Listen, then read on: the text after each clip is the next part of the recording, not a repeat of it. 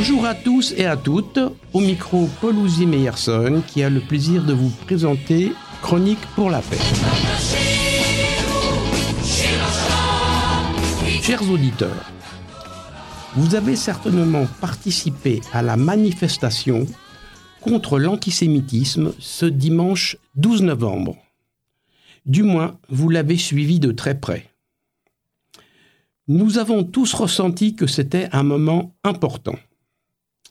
Important parce que l'initiative de ce rassemblement contre la haine des Juifs a été prise par les deux principaux représentants de la nation française, après le président de la République, les présidents du Sénat et de l'Assemblée nationale.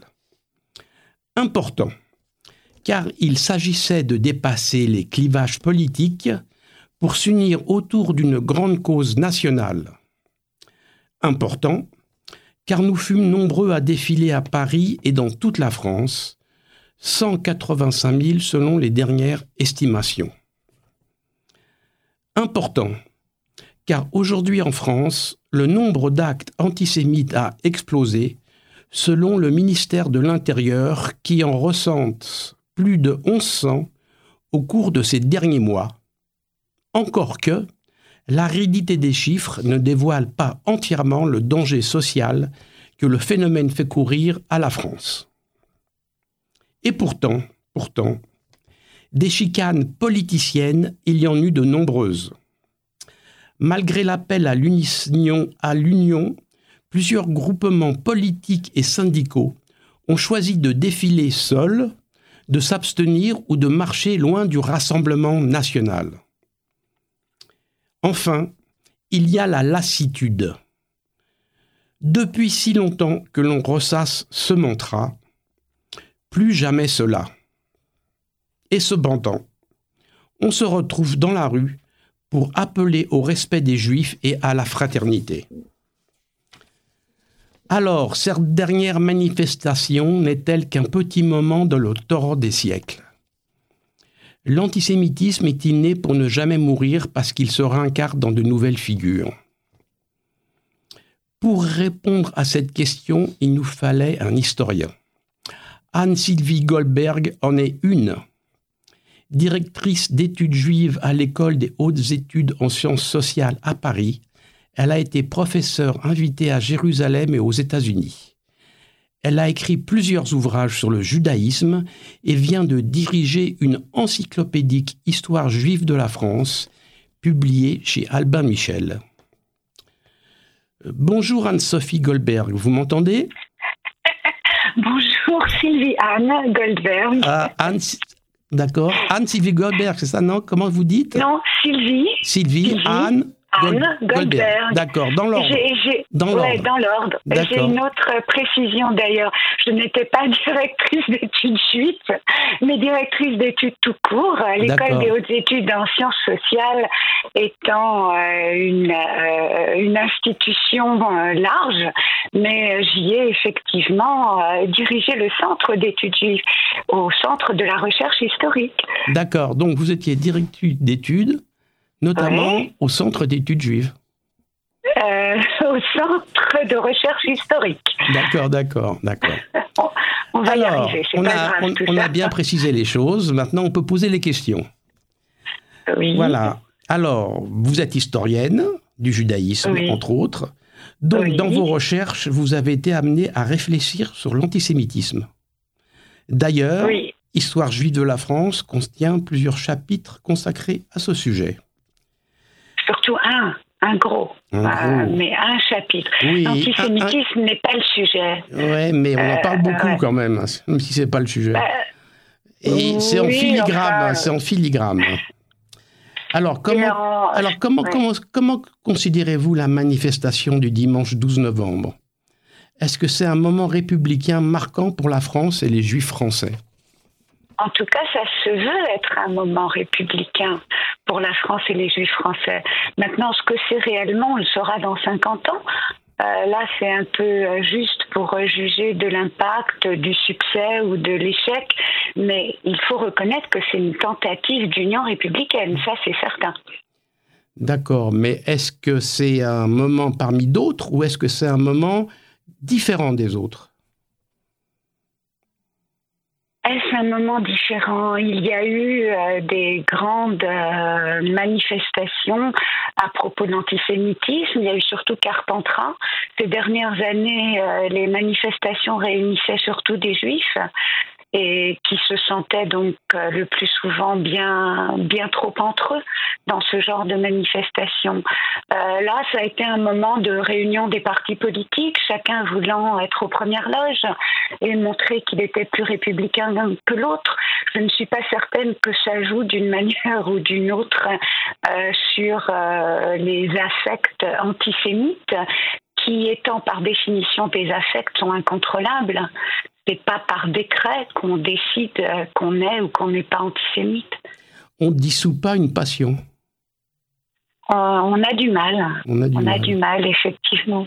D'accord. Alors, avec le recul qui est le vôtre, en tant qu'historienne, comment analysez-vous le renouveau de l'antisémitisme en France? Et puis d'abord, est-ce que vous êtes d'accord sur le thème de renouveau? Et puis, est-ce que vous discernez des thèmes, des comportements inédits qui apparaissent ou alors de nouvelles populations qui s'agrègent à ce qu'on appelle l'antisémitisme traditionnel? Oh, L'antisémitisme a ceci de particulier qu'en fait, euh, euh, il mute à chaque époque. Euh, l'antisémitisme est toujours une manière pour une société de dire quelque chose. Et ce que la société a à dire varie. C'est en ce sens que les juifs ont une fonction sociale absolument importante qui est celle, bon, ça a été euh, bien étudié déjà euh, dans l'histoire, de représenter ce qu'ils ne sont pas. Autrement dit, d'être un bouc émissaire euh, assaisonnable, je dirais presque à toutes les sauces. il y a eu des grands moments dans l'histoire où les Juifs représentaient le symbole de la République, surtout au cours des guerres napoléoniennes. On peut penser que le grand moment antisémite de ce qu'on a appelé l'affaire Dreyfus pouvait aussi être un grand moment euh, de, de combat contre les, valeurs et le système républicain. Euh, mais je ne suis pas sociologue et je ne suis pas contemporanéiste non plus, donc je dois dire qu'il m'est assez difficile aujourd'hui de vous dire de quoi l'antisémitisme est le nom en particulier. Ce qui est certain, c'est qu'il bénéficie aujourd'hui euh, d'un contexte politique qui n'a pas toujours été celui qu'il a eu dans l'histoire. Euh, le, alors, est-ce que c'est un renouveau? Est-ce que c'est un recyclage? On peut, on peut admettre les deux. On peut dire qu'il y a renouveau au sens où il y a une nouvelle argumentation antisémite qui est essentiellement liée euh, à ce qui se passe au Moyen-Orient, mais en même temps dans l'utilisation des vieux stéréotypes euh, les plus éculés qui circulent depuis le Moyen Âge, on aurait envie euh, peut-être à tort, mais peut-être à raison, je ne saurais pas juger, de dire que c'est toujours la même chose. Euh, ce qui marche, c'est le recyclage en fait des vieux stéréotypes parce que ça s'ancre dans un savoir social euh, qui est bien entraîné. Ça fait des au moins un millénaire et demi, si ce n'est deux ou plus que ça dure. Donc ce sont toujours les mêmes symboles qui reviennent. Alors ça peut être euh, au niveau économique les juifs capitalistes ou bolcheviques, peu importe. Hein. On peut les revêtir de ce qu'on veut, mais c'est un combat politique. Ça peut être aussi des tueurs d'enfants. Et c'est un imaginaire qui marche très bien. Et on peut voir ça aujourd'hui euh, dans ce qui se passe à Gaza, où c'est vrai, euh, ce qui se passe au niveau de la population civile est euh, absolument désolant. C'est une désolation pour l'humanité entière. Mais si vous écoutez les discours, on parle surtout des bombardements et de morts d'enfants. Et ça, ça joue sur un imaginaire particulier qui est ce que j'appelle un savoir social. Euh, par contre, les morts d'enfants juifs, euh, dans les otages euh, d'enfants aussi, on en parle beaucoup moins parce que l'imaginaire se place de l'autre côté. le juif déicide, alors c'est un très très vieux paradigme, hein, c'est depuis les évangiles, on peut le retrouver aussi dans la manière dont la, la, guerre actuelle est malheureusement utilisée. Mais En ce qui me concerne, et je, dois rappeler que je ne suis pas contemporanéiste, moi je pourrais peut-être vous répondre sur ce qui se passe aujourd'hui dans 50 ou 60 ans, et encore, euh, j'aurais du mal à démêler euh, ce qui est, euh, enfin, les nouveaux habits revêtus des anciens atours. C'est vrai qu'il y a une partie politique innovante parce que l'État d'Israël n'existait pas au 19e siècle, par exemple. Mais en même temps, ce recyclage, si on analyse vraiment ce qui s'écrit et ce qui se dit, la manière dont les informations sont fournies, euh, on peut se poser la question. D'accord, d'accord. Alors, une autre question qui se situe dans le fil de ce que vous venez de dire. Euh, dans une récente interview à La Vie, qui est un hebdomadaire catholique, vous remarquiez, je vous cite là, on associe tous les juifs aux Israéliens et à leur armée.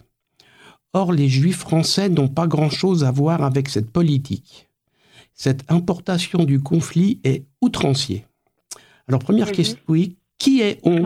Qui est-ce qui, est qui on associe? Qui est on?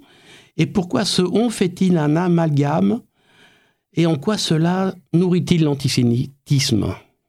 Ouais, vous, vous, savez pointer euh, là une, une, faiblesse de l'argumentation, je dirais. Euh, J'ai dit on parce que euh, qui nommait en ce cas? Dans, dans, un, dans, une, dans un journal, on n'a pas toujours le temps de développer. Non, c'est vrai, c'est vrai, surtout que l'interview, bon, comme tous les interviews, a été largement coupée. Hein. Euh, les journalistes retiennent ce qui les intéresse le plus et puis on tâche de réécrire ça pour que ça ait une allure euh, cohérente. Mais en général, c'est beaucoup plus long.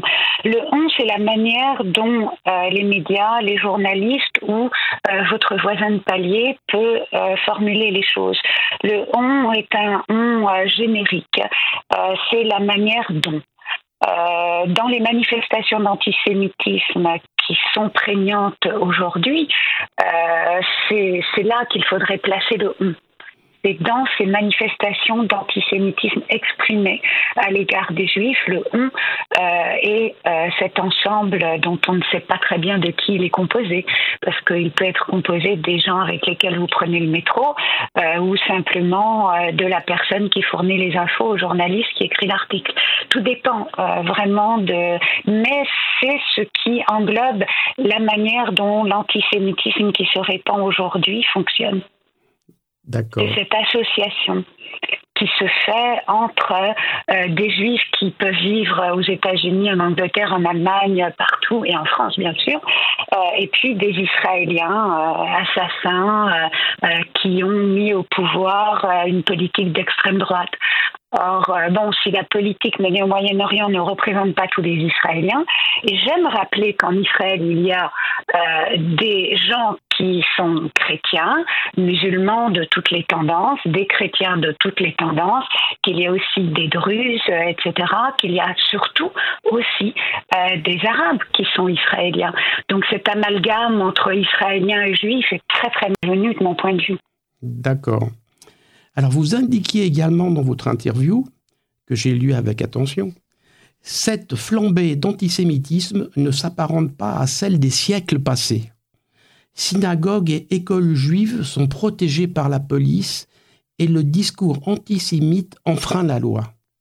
Mhm. Est-ce que cela veut dire que le discours antisémite contemporain, celui d'aujourd'hui, considère les juifs comme des collaborateurs de l'ordre établi? Les juifs seraient-ils trop républicains aujourd'hui? C'est possible.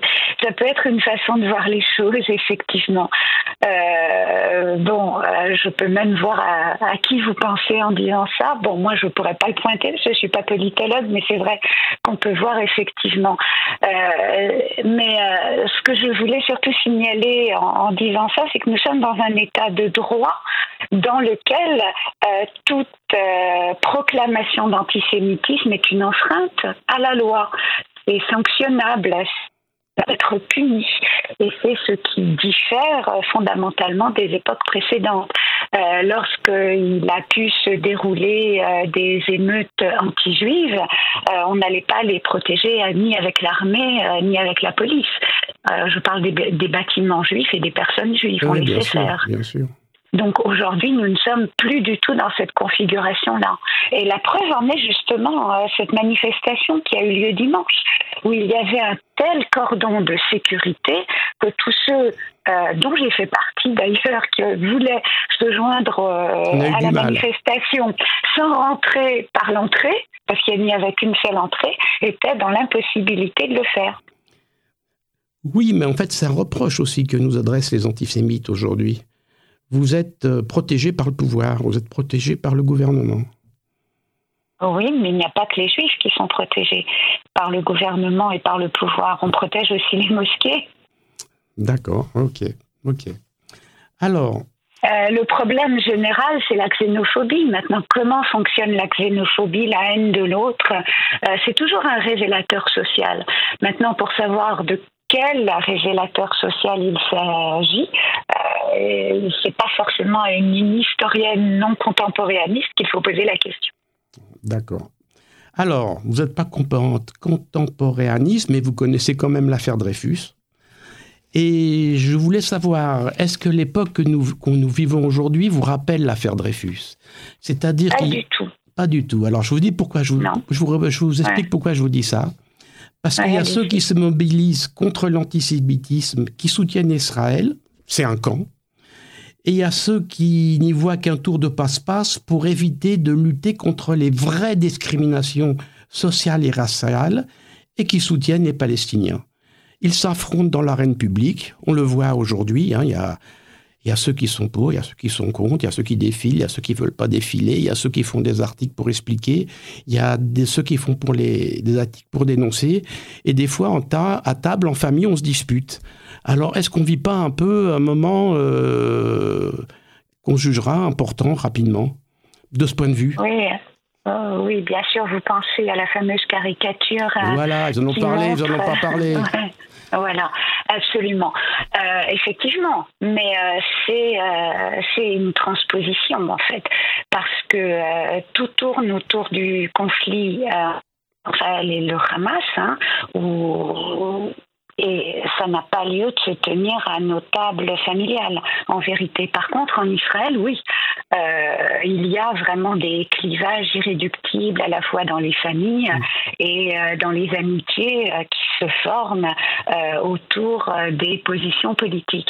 Mais en France, c'est plus pervers parce qu'en fait, il s'agit de positions prises autour de quelque chose qui n'est même pas lié à la France ce n'est même pas lié au contexte, c'est lié euh, aux positions que l'on prend par rapport à un conflit étranger. Donc c'est compliqué.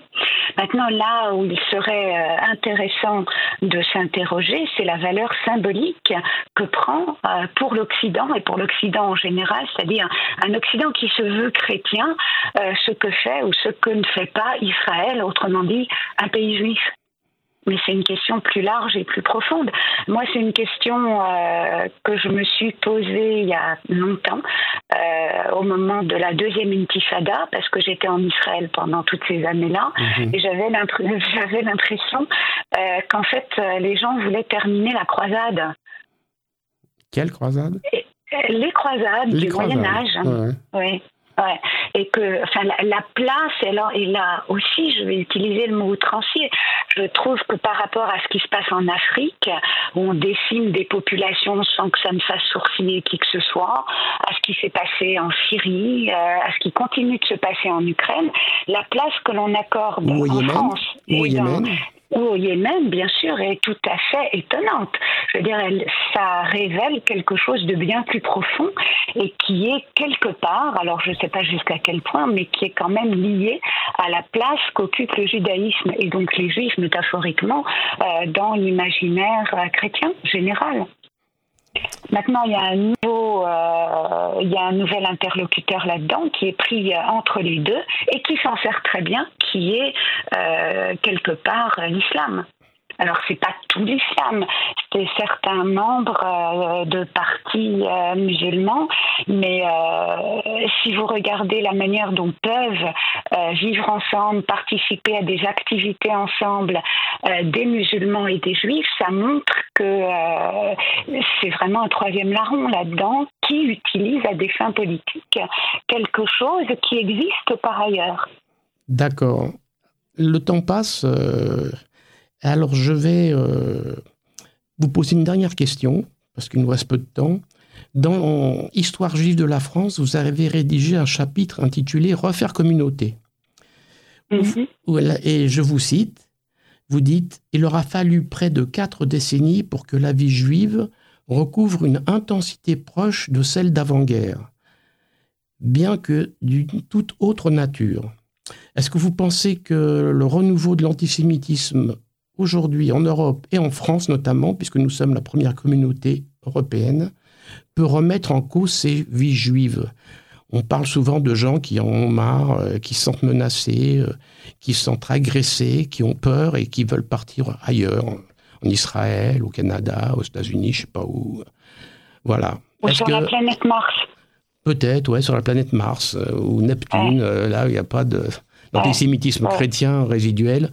Donc, est-ce que vous pensez que ça peut remettre en cause tout ça, tout ce qui avait été reconstruit après la guerre? Ah, c'est difficile à dire aujourd'hui, mais en tout cas, la vie juive d'aujourd'hui, elle est très intense et très active.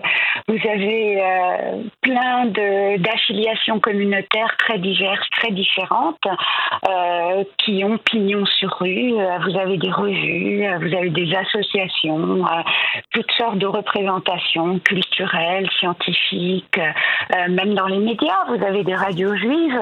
J'ai pas l'impression que ce soit remis en cause réellement. Maintenant, que des gens aient peur, euh, oui, euh, il peut y avoir des gens qui ont peur. Euh, la question qu'il faut se poser, c'est peur de quoi? J'ai l'impression qu'on gonfle beaucoup aussi quand même. il y a quand même, il y a quand même eu quelques assassinats de juifs en France. C'est quand même une exception. Il y en a eu quelques-uns, mais on hein? n'est pas dans, quand même sous le régime nazi. Hein, il ne faut pas mélanger. C'est vrai qu'il y a eu cet euh, abominable attentat euh, dans euh, l'école juive à Toulouse.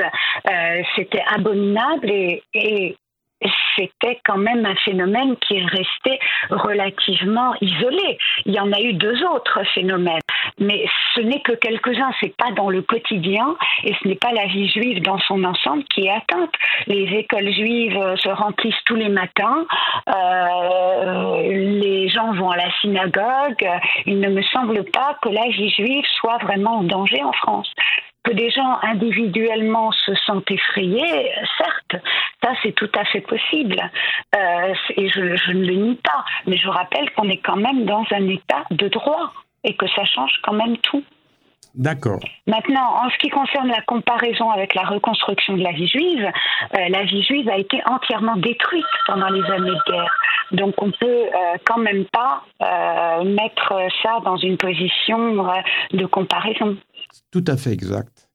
Eh bien, je vous remercie d'avoir participé à notre émission Sylvie Anne Goldberg et d'avoir répondu à nos questions.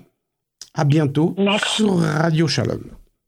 Merci beaucoup. Au revoir. Au revoir. Au revoir. Au revoir, chers auditeurs. Je vous souhaite bon courage à tous et que des jours meilleurs nous reviennent rapidement. C'était Paul Ouzy Meyerson à l'antenne avec Chronique pour la paix.